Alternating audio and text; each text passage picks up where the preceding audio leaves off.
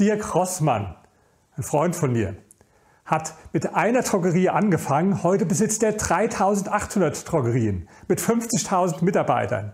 Ein super erfolgreicher und auch super sympathischer Unternehmer. Und der sagt mir immer, Herr Zittelmann, ich entscheide alles mit dem Bauch. Wenn mir meine Intuition sagt, tu das, dann mache ich das auch. Und wenn mir meine Intuition sagt, tu das nicht, dann lasse ich das auch sein. Und damit ist er eigentlich ganz typisch. Weil bei meiner Dissertation über die Psychologie der Superreichen, da habe ich auch die sehr vermögenden Menschen gefragt, wie entscheiden sie eigentlich? Eher mit dem Bauch oder eher analytisch? Natürlich, wir brauchen immer beides. Wir brauchen unsere Bauch, unsere Intuition und die Analysen auch. Aber die meisten haben gesagt, dass sie sich vor allen Dingen auf den Bauch verlassen. Es waren auch ein paar dabei, die haben gesagt, ich entscheide eher analytisch, aber auch die haben gesagt, es gibt Dinge, die kann man einfach nur mit dem Bauch entscheiden. Zum Beispiel, wenn es um Menschen geht. Stelle ich den jetzt ein, eine Führungskraft oder nicht? Oder einer, der war ein erfolgreicher Private Equity Investor, der hat gesagt, bei mir kommt es ganz stark darauf an, auf die Person, mir ein Bild von den Personen zu machen. Und da kann ich nicht mit Zahlen und mit Gutachten arbeiten, sondern da muss ich mich auf mein Bauchgefühl verlassen. Jetzt denken manche Menschen, Bauchgefühl ist irgendetwas Mystisches oder Irrationales. Das ist es überhaupt gar nicht.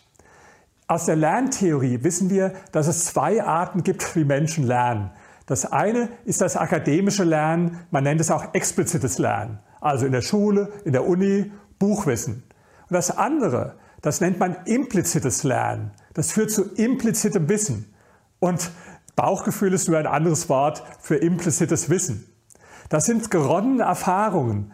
Das sind bestimmte Muster, die sich in unserem Unterbewusstsein abspeichern und die wir dann abrufen können und wir von einer Sekunde auf die anderen sagen können, so wird es gemacht. Also überhaupt nichts Mystisches, überhaupt nichts Irrationales. Und Bauchwissen lässt sich nicht ersetzen durch akademisches Wissen. Implizites Lernen lässt sich nicht ersetzen durch explizites Lernen. Ganz ein einfaches Beispiel, damit es nicht so abstrakt ist. Stellen Sie sich mal vor, Sie lernen alles, wie ein Auto funktioniert, bis in die kleinsten Details, die Technik. Und in der Führerscheinprüfung, in der Theorieunterricht, machen Sie alles richtig, volle Punktzahl.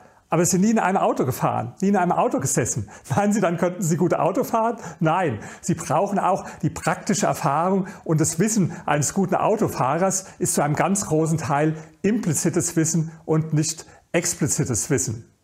Deshalb überlegen Sie mal selbst, wie Sie bisher entscheiden, ob Sie oft genug auch tatsächlich auf Ihren Bauch hören oder ob es vielleicht eine gute Idee ist, dass Sie sagen, ich muss mehr lernen, auch auf meinen Bauch zu hören.